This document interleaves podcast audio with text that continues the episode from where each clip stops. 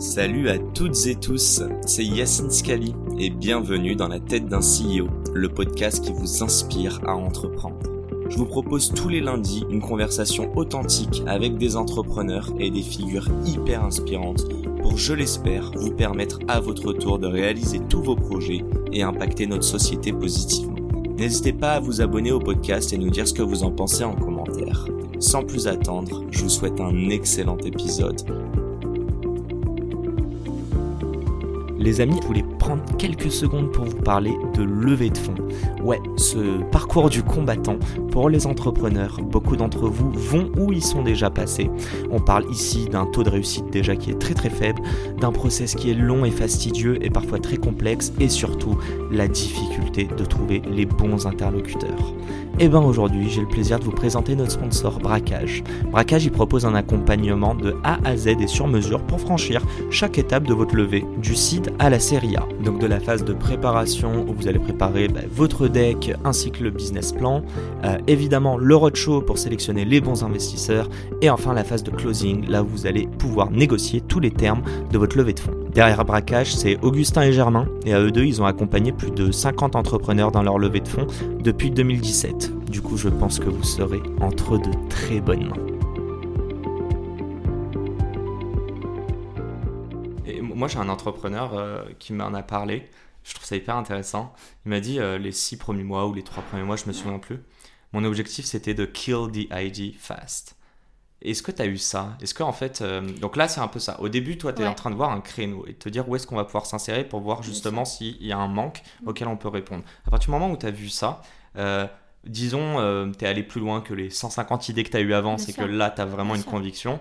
Entre ça et chercher une team, monter un produit, Mm, mm. qu'est-ce qui se passe? Est-ce- Comment Bien tu sûr. valides et tu dis, ok, c'est ce projet-là que Oh, je il y a plein de choses, mais je comprends complètement euh, kill the idea fast parce qu'en fait c'est ce qu'on fait quand on, en fait on étudie un projet en tant qu'entrepreneur, c'est on va le décortiquer pour voir est-ce qu'il n'y a pas une objection majeure en Mhm. fait qui fait que euh, hop on prend, on jette dans la poubelle, Euh, voilà. Et quand du coup euh, tu prends un projet et que tu dis bon ah non ah non là c'est bon ça c'est bon là c'est bon ah enfin je trouve pas un- tu as une objection majeure Mhm. et qu'en fait ça, ça à peu près check les points, tu vas de plus en plus en fait plus loin.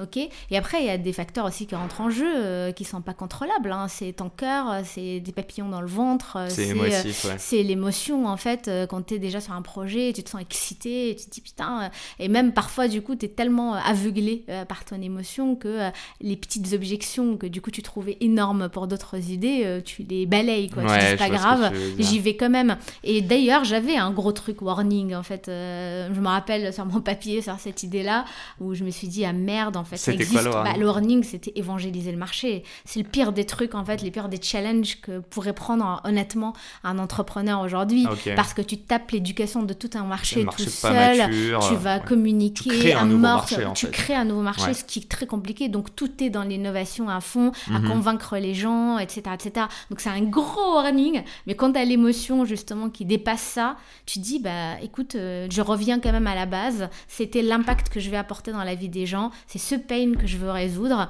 Ok, ça c'est pas en fait une objection sur le pain ou la solution. C'est Mhm. plus sur la manière de le faire. Et c'est un challenge que je prends. Allez, Et let's tu do it. Voilà, Au pire, tout quoi. pivoter un petit peu euh, Non, mais sur tu, le tu prends le challenge et tu dis c'est mm. juste une difficulté dans le parcours, mais ça remet pas en question ni euh, le pain ni le résultat à la fin.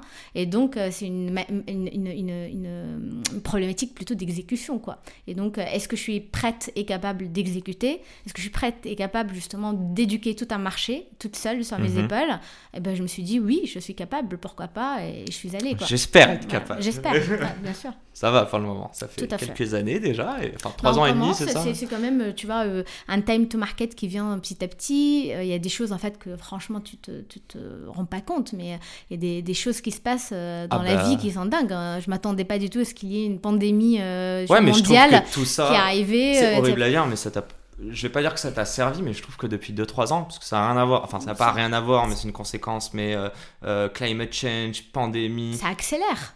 Bien sûr, ça accélère mon modèle. Ton time to market est beaucoup Parce que moi, j'ai commencé en fait 3 ans. Rosalie au moment des gilets jaunes, euh, fin 2019, euh, pour dire, tu vois. Donc c'était avant la pandémie. Ouais. Euh, et clairement, quand la pandémie est venue, je me suis dit merde, parce que là, c'est un, un événement du coup qui peut rebattre toutes les cartes. Ça veut dire tout ce que tu vois, tu builds et tu Mhm. penses en fait avoir fait, bah, en fait, tu changes tous les paramètres derrière et tu peux pas savoir. Donc, bien sûr, tu passes comme tous les autres startups par une période justement de hésitation, D'incertitude, bien sûr, d'incertitude, ouais. de, de questions, etc., de questionnement.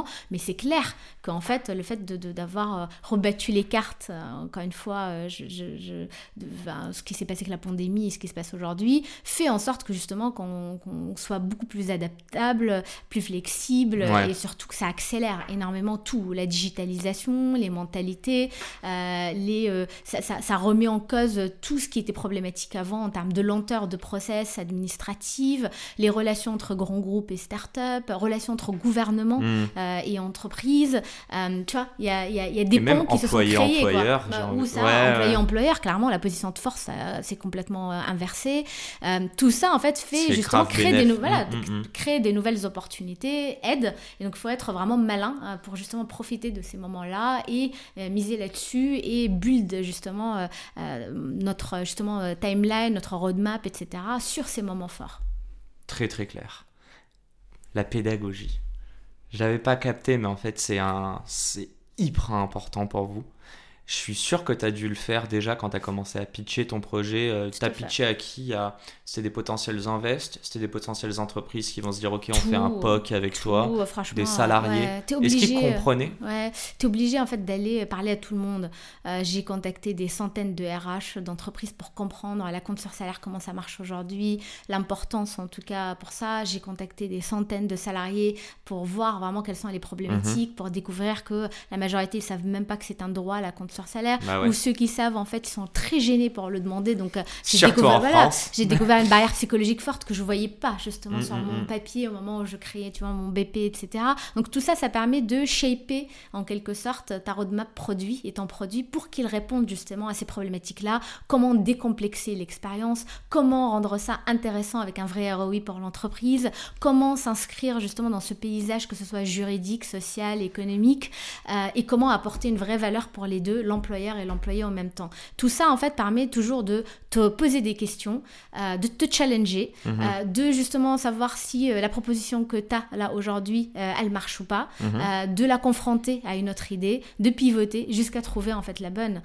Et donc plus tu fédères des gens autour de toi, parce que même les gens en fait qui entendaient le truc au départ, euh, franchement, euh, euh, je désespérais pas quoi. Un an Il n'y a après. pas eu un type, une type de personne à qui tu parlais, tu t'es dit ça va être un gros challenge.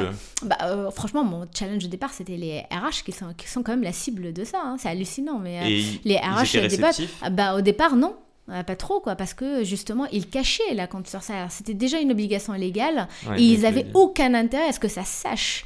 Ah, sinon, ils le communiqueraient en fait aux, salariés. Un RH, c'est salarié aussi, quoi. Ils pourraient en bénéficier. Bah, je suis d'accord, c'est le problème en fait de la mentalité du coup d'entreprise depuis le début, Euh, tout ce qui du coup poserait un problème demain de complexité administrative en plus, de sortie de trésorerie injustifiée ou pas prévue, tout ce qui est justement problématique, pourquoi le prôner quoi Mm, Et donc mm, mm, c'est mm. ce qui faisait que justement euh, mon, mon- ma conviction était, ok, si je dois revenir vers cette RH là qui m'a dit non au départ, c'est qu'il faut venir avec une proposition qui enlève toutes ces objections là, c'est-à-dire qui enlève la complexité administrative de A à Z, qui lui enlève l'avance de trésorerie et qui en plus de ça transforme la solution en win-win autant pour lui que pour le salarié, avec un ROI clair. Sinon, euh, c'est pas possible. Et Parce ça, que ça, si- ça, là, c'était clair dans ta tête, man- cette ah, value propre ah bah maintenant, oui, bien sûr. Non, ça maintenant, prend du mais temps. les l'époque- premiers RH à qui t'as Bien sûr, parce que moi je croyais à mort à ça, parce que euh, aussi on l'a pas inventé. Euh, ce modèle-là, en fait, il, il existait ou il a commencé en tout cas à apparaître en 2015-2016 aux États-Unis, en Angleterre, euh, dans les pays de l'Amérique du Sud, qui est très utilisé en fait, mais avec un business model un peu différent. Ah, Amérique du Sud, c'est quoi la fréquence des salaires? Parce que États-Unis, c'est toutes les semaines, toutes les deux semaines. Bah, là-bas, pareil, c'est deux semaines à un mois, mais là-bas, en fait, tu as des taux juste de fou Ouais, de, de Oui, la banque, Mhm. etc. Et donc, c'est culturel que les gens viennent demander à leur employeur, en fait, une sorte de crédit. c'est même pas, en fait, un acompte sur salaire. Euh, donc, il y avait, en fait, déjà ces, ces débuts-là qui montraient déjà qu'il y a une vraie adoption énorme, en fait, de l'usage. Mhm. Euh, mais il fallait juste shaper, euh, packager le produit pour que ça soit positif positif pour le salarié, mais positif aussi pour l'employeur. Parce qu'aux. États-Unis, en Angleterre et dans les autres pays, le business model est euh, le salarié paye.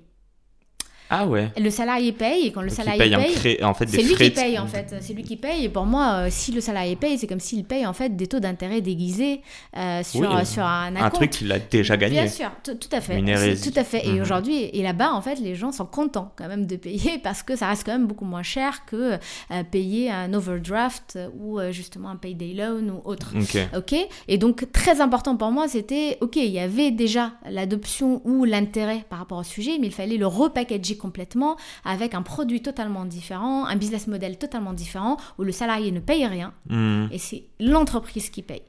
Voilà, c'est- la grosse différence justement qu'on a apportée et donc on était les premiers à adapter ce modèle-là ici en Europe parce que ici en Europe on a un, un environnement légal très différent déjà et même une culture de dette très très différente et donc Mhm. euh, en prenant en compte ces différences de paramètres tu peux pas en fait proposer le même produit euh, ni le même business model ni le même pricing euh, ni la même cible etc etc quoi mais on, on apprend justement de ce qui se passe ailleurs et l'adoption est massive parce que tu, tu rigoles mais Moi, je rigole pas. oh non tu rigolerais en fait si tu sais que tu me dis euh, tu vois les Américains et tout ils sont payés en fait Ouais, à la semaine etc poser ouais, la question. Ouais, euh, oui, mais c'est des gens qui sont payés à la semaine, à la quinzaine. Et malgré ça, aujourd'hui, l'adoption montre une adoption massive du modèle équivalent de Rosalie là-bas. C'est-à-dire que les gens, même entre euh, le lundi et le lundi d'après, ils, ont ah besoin ouais. en fait d'un acompte sur salaire Ouais, pour gérer mieux leur bien. argent, pour justement euh, répondre à des imprévus et des urgences et ne pas passer par l'overdraft. La seule différence honnêtement entre un Américain et un Français peut-être, c'est la communication et la connaissance euh, et, et la conscience en fait de combien coûte un overdraft. Un Américain sait à, à l'euro près, enfin au dollar près, tu lui dis combien tu payes d'overdraft, il peut te dire. Un Français il est incapable de savoir parce qu'on a vraiment une grosse problématique de communication De par les banques Mhm. euh, c'est des frais cachés qui justement là c'est en train de changer petit à petit mais on est au tout, tout début parce que Macron a imposé justement euh, aux banques maintenant de euh, euh, communiquer sur les frais d'agio etc donc je pense que tu as commencé certainement depuis l'année dernière à recevoir un petit courrier à la fin de l'année que personne ne lit encore sur vraiment l'ensemble de tes frais bancaires mais franchement, tu imagines ça En fait, un ouvrier ou un salarié justement de terrain qui n'est pas digital tech. savvy, Mm, mm. lire et comprendre en fait combien il paye aujourd'hui d'agio. C'est pour ça justement que là, on a sorti une campagne il y, a, il y a- quelques semaines dans toutes les boulangeries de France sur les étuis de baguettes pour dire est-ce que vous savez qu'en payant cette baguette, vous pouvez payer à découvert 8 euros?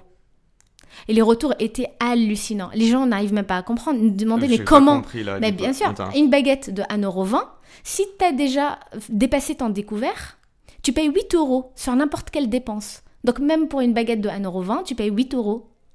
Pour euh, juste après, tu fais des courses pour 30 Ah euros, ouais, tu payes 8 c'est euros. même pas de- Tu fais, bah, Ah ouais, bah, tu, tu vois, et ça, les gens, mais ils ne le savent pas, tu vois. Et Ah donc, ouais, elle- ok. encore une fois, si on fait le calcul, bah, on se retrouve très rapidement avec un endettement de dingue. Tu prends quelqu'un qui touche le SMIC, qui lui reste à peine 70 euros le 10 du mois quand il a déjà fini de payer son loyer, ses courses, les trucs en fait les plus importantes, et donc il doit vivre avec 70 euros ou 100 euros Mhm. jusqu'à sa paye d'après, bah, c'est normal qu'il il- il suffit qu'il y ait un imprévu où il utilise en fait son découvert. À la Mhm. fin du mois, il doit rembourser ce découvert-là. Ouais, Et en plus de Ouais. ça, payer des agios, plusieurs dizaines d'euros, et enfin en général c'est 80 euros à peu près euh, dans le mois, Ouais, qui vont piétiner sur ces 70 euros du mois d'après Mm, mm, qui lui mm. reste à vivre. Et c'est comme ça en fait qu'on On rentre dans ce cercle d'endettement. Voilà.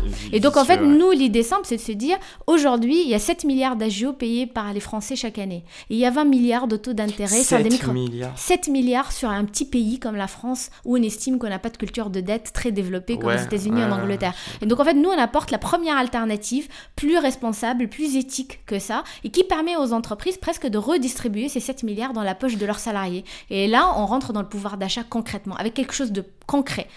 On demande aux entreprises, oui, d'augmenter les salaires pour les salariés, ça on est complètement d'accord et ça va de Mhm. pair, et leur donner de la flexibilité aussi d'accéder à leur salaire quand ils le souhaitent, au lieu d'aller vers les banques. Tu- Et tu- c'est là où en fait où on touche vraiment le pouvoir d'achat, c'est là où justement on aide la santé financière des salariés, c'est là où on rend les gens en fait plus heureux euh, tous Ouais. les jours et, et moins endettés. 7 milliards. Oui. T'as une idée de demain Rosalie arrive à couvrir toutes les entreprises en France Ah bah c'est notre rêve. C'est notre rêve. Enfin aujourd'hui, on a des dizaines de milliers en fait d'entreprises, que ce soit les CAC 40, même les SBF 120 et après tous les PME. Non non, en fait en France, qu'on cible, euh, aujourd'hui, tu en as à peu près 20 euh, millions euh, de salariés qu'on cible en fait ici en France, 100 millions à peu près minimum sur 7 pays en tout cas les plus importants en Europe. et donc si tu les embordes, bah oui, tu, tu couvres presque la majorité des, la majorité en fait de la population. Il faut savoir que nous, on cible en premier l'école bleue. Euh, ce qu'on appelle l'école bleue, c'est vraiment les salariés de terrain, euh, les, les, ouvriers, c'est les caissiers, les, les, éboueurs, euh, les infirmières. Et en fait, ces gens-là, c'est 85% de la population. Parce que les cadres et l'école bleue, c'est la minorité des, des, salariés. ces gens-là qui se retrouvent en négatif. Mais bien sûr, et c'est ces gens-là, c'est ces gens-là qu'on trouve justement dans tous les secteurs de grande distribution, hmm. retail, restauration, hôtellerie, transport, logistique, santé, BTP, etc. Et donc en fait, on couvre la vraie population les vrais gens, qui ne sont pas aujourd'hui du tout servis ni par les banques, ni par les produits financiers, ni par les fintechs d'aujourd'hui, qui se concentrent beaucoup plus sur les gens qui ont une lifetime value plus longue, ce qu'on appelle, ça veut dire les élites, c'est-à-dire les gens digital savvy, etc. Et c'est mhm. pour ça qu'on a vraiment un produit très différent, un produit avec un UX très simple, qui s'adresse à n'importe quel ouvrier. On est sur le web comme une app, on envoie même des SMS comme des push et même des courriers euh, pour ces gens-là, et on a envie justement d'apporter pas de la pédagogie, mais des actions concrètes, même à des gens qui savent pas en fait utiliser une application mobile. Et ça, c'est très très important. C'est ça en fait notre ambition. Et ça, on, on, est, on a commencé à le faire. Donc on commence à le faire dans le privé avec toutes sortes d'entreprises et, euh, et euh, j'espère le public un jour. Ben, ah ouais, putain, ben, j'espère. Et, on refera un podcast pour que tu me racontes tout ça. Petite question. Oui. La France, on en a parlé un peu culturellement. Euh, on n'est pas ceux qui faisons le. Bref, on n'est pas ceux qui consommons le plus comparé aux US. Euh, moi, je connais pas trop les chiffres sur la dette, mais t'expliques qu'on n'est pas ceux qui avons le plus de recours à la dette. Euh, et on est, je pense, un des peuples. Alors, moi, je suis biaisé vu que j'ai étudié au Canada pendant des années, mais j'ai l'impression qu'on a un rapport à l'argent. C'est pour ça que je te posais la question tout à l'heure. En vrai, je m'en fous que tu l'aies vendu pour 5 millions ou 500 millions. C'est juste pour voir. Et je trouve qu'on a un rapport à l'argent qui est particulier. Alors là, je vais pas te parler d'employés et d'employeurs, je vais te parler des investisseurs. Quand tu es allé pitcher oh ça mais j'ai eu euh, tellement de gifles. non, mais il t'en regardé en mode eh, qu'est-ce qu'elle a fumé quoi. Mais grave, mais pourquoi en fait Oui, euh, en fait, c'est ouais, presque. Déjà pourquoi, pourquoi Moi j'ai eu beaucoup d'objections. D'abord sur le fait, mais attends, euh, Arbia, t'as une expertise de malade en marketplace, en e-commerce, machin, mais pourquoi tu te mets de zéro sur de la fintech?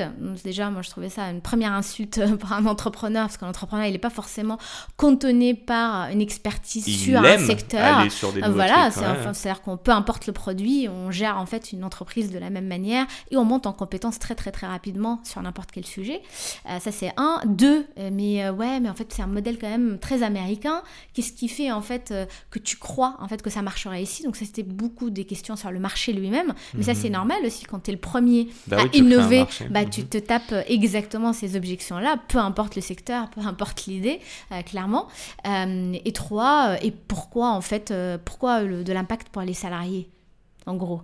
Euh, pourquoi en fait les salariés ne paieraient pas? Euh, Ça serait bien, ça serait plus facile, en tout cas mhm. pour toi, que ce soit les gens en fait qui payent plutôt que les entreprises, et tu le donnes du coup gratuitement aux entreprises pour le distribuer. Et ça, pour le coup, il faut être quand même très très très euh, dans ses bottes à fond, rigide, solide, à tenir vraiment une, une, une conviction forte pour quand même arriver à l'imposer. Ouais. Donc, tu as galéré à lever le premier tour ah, mais bien sûr. Euh, alors, au début, au début c'est plus facile parce que au début, enfin, moi, j'ai déjà prouvé une première expérience. Euh, j'investissais dans des startups, je connaissais plein d'investisseurs. Donc, j'ai eu quand même le choix d'aller moi-même vers les business angels que je voulais avoir. Mhm. J'ai constitué un super pool de business angels très connus pas que en France, ça c'est très important pour moi, montrer l'international, mhm. prendre des fondateurs, même de fonds d'investissement très connus, mais eux-mêmes personnellement à mettre vraiment de l'argent en BA, euh, en BA parce que c'est très important de montrer justement que je sais m'entourer par les très bonnes personnes, euh, mhm. alors qu'en étant en France, ça c'est très important. Euh, et donc ça, oui, j'ai levé 1,5 million en BSAR, donc en non dilutif au tout début pour commencer, en précide. Et là, il y a 4 mois, on a levé du coup notre seed round de 10 millions avec des fonds d'investissement qui sont américains pour le coup, et ça c'est très important de le dire, c'est pas parce que je renie euh, des investisseurs français ou parce qu'on est allé chercher des Américains sur des Français, parce que j'ai eu beaucoup ce, genre de critiques. Non, j'ai vu les Français et les Français n'y croyaient pas. Voilà, c'est tout. Les Français, euh, le leap of faith, euh, il n'était pas présent, je Bon, il y, a- t'avoue. il y a des fonds de Euh, série A et de série B, donc Bah. J'ai pas vu tout le monde, Non, mais c'est clair. ah, ça, maintenant, c'est plus facile. Maintenant qu'on a prouvé le marché, qu'on a avancé, qu'on a Mais tellement de clients, machin, etc. ah, c'est sûr que là, maintenant, ils sont tous revenus nous voir, même au moment où justement on levait, euh, parce qu'il y avait un lead américain, tout le monde est revenu. Mais non, c'est- Est-ce qu'on est, on est plus risk taker aux US qu'en France? Ah, mais bien sûr. Même- mais, mais On à dit qu'on a 1000%. 30 ans de retard sur la Silicon Non, Valley, mais enfin, même, je, suis d'ac- je suis désolée, mais même oui. Ah oui, oui, oui. En plus, moi, j'ai levé pendant la crise. Et c'est là où tu vois, en fait, le, le vrai mindset euh, des, des différentes géographies. Parce que pendant la crise, soit, en fait, comme tout le monde, en moutonnier, euh, tu décides comme tout le monde d'arrêter, Mm, mm, d'investir nulle part. Ou, comme plusieurs Américains intelligents ou autres, qui disent, bah, c'est la bonne période pour aller miser sur les beaux projets. Parce Pourquoi Ils vont coûter moins cher. Bah, c'est l'inverse en fait tout parce que il n'y a pas une boîte en fait qui est dans le cycle. Mm, T'as mm, des mm. boîtes anticycliques, euh, t'as des boîtes en fait. Enfin, c'est pas possible de mettre tout le monde dans le même rang en fait. C'est là où justement tu t'enlèves tout le bruit et tu vas vers justement les meilleurs qui ont euh, des chiffres qui ont prouvé plein de choses euh, avec justement pas des valos, tu vois, to the roof comme ce qui s'est passé pendant en fait la fête. Donc oui, c'est ce que j'appelle moi le leap of faith en fait. Le leap of faith en tout cas, il était presque inexistant euh, dès que la crise a commencé euh, ici en France, malheureusement. Et si on parle des US, plus côté user, Ouais. euh, bah déjà là, à l'heure actuelle, vos clients sont basés C'est où européen, Donc, Europe, donc France, Italie, etc. Mais on est quand très même- français. euh, Alors ouais. déjà, bah, parlons aussi un petit peu de l'Europe. Est-ce que tu Ouais. vois des différences en termes de culture Euh, D'ailleurs, on l'a, on l'a pas dit, un mini parenthèse, mais toi, ton pari, est-ce que au tout départ, tu voulais faire une appli externe et se dire que justement le pouvoir, il est dans les mains du salarié Mm. Ou est-ce que tu t'es rendu compte de ça au moment où tu as parlé aux salariés qui t'ont dit attends, moi, j'ai pas envie de demander un acompte à mon employeur. Et donc là, tu t'es dit, ok, le créneau, c'est de créer un, un, un parti tierce. Mm.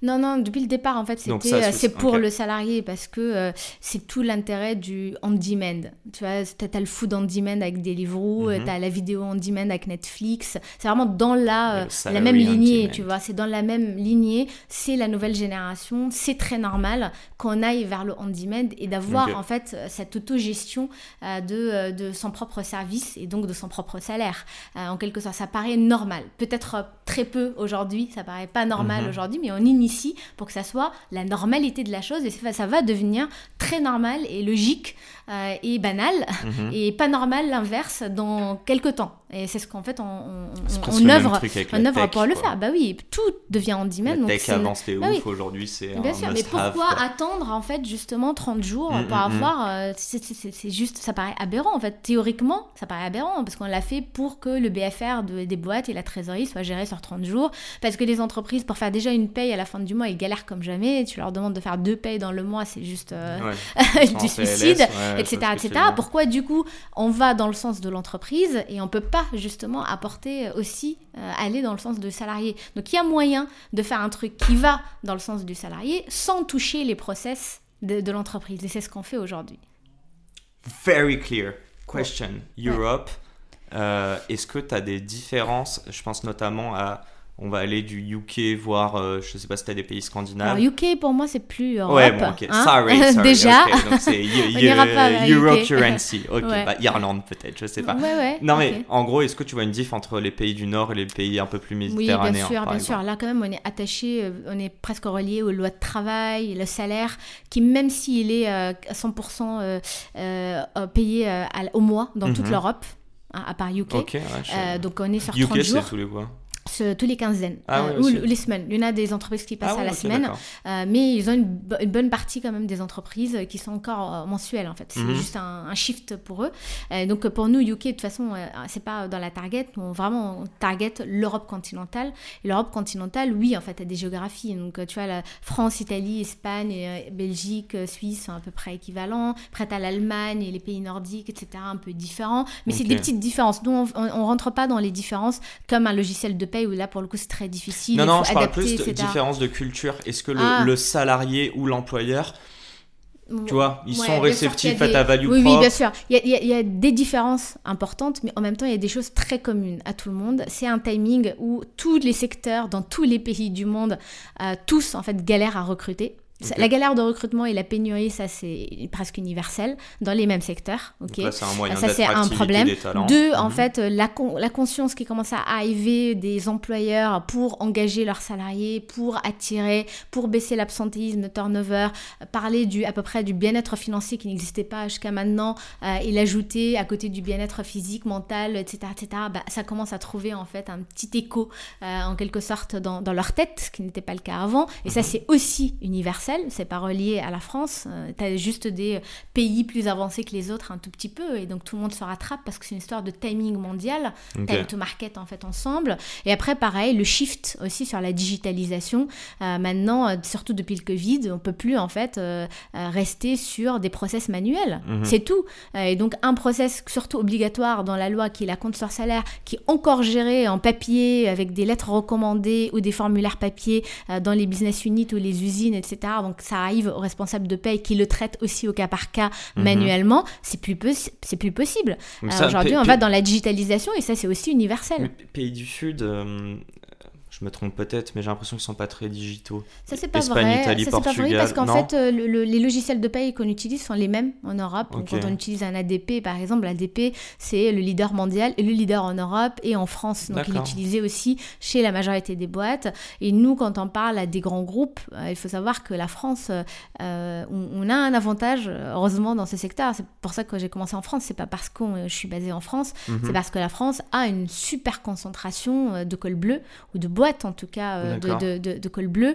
où euh, les CAC 40, les SBS 120, ils ont le headquarter ici. Donc euh, nous, on estime que surtout la paye, le sujet de la paye qui est très stratégique, doit être centralisé dans le headquarter ou le, le, siège. Et donc mhm. si on contracte avec eux et on signe avec eux, on assure qu'on peut toucher toutes les filiales de ces groupes-là un peu partout en Europe. Et donc en fait, c'est juste de l'expansion organique, c'est-à-dire quand on signe avec un Carrefour ici, on sait qu'on va servir pareil ses employés en fait dans les autres pays euh, euh, euh, à côté, etc., etc. Tu vois, c'est c'est pas forcément une expansion en allant carrément en fait pays par pays aller choper des boîtes locales en fait. J'ai deux mini-questions, deux dernières mini-questions. Après, on passe sur les petites questions du tac au tac. J'aimerais comprendre une chose. on doit s'attendre à quoi pour Rosalie dans les 3-4 prochaines années? Deux questions, mais tu pourras peut-être les répondre en une si elles se rejoignent. Et les US, c'est où dans tout ça? Et c'est la fin de cet épisode. Si cet épisode vous a plu, n'hésitez pas à nous soutenir en nous mettant 5 étoiles sur les plateformes, en vous abonnant évidemment et en nous laissant des commentaires. Hâte de vous retrouver la semaine prochaine. Ciao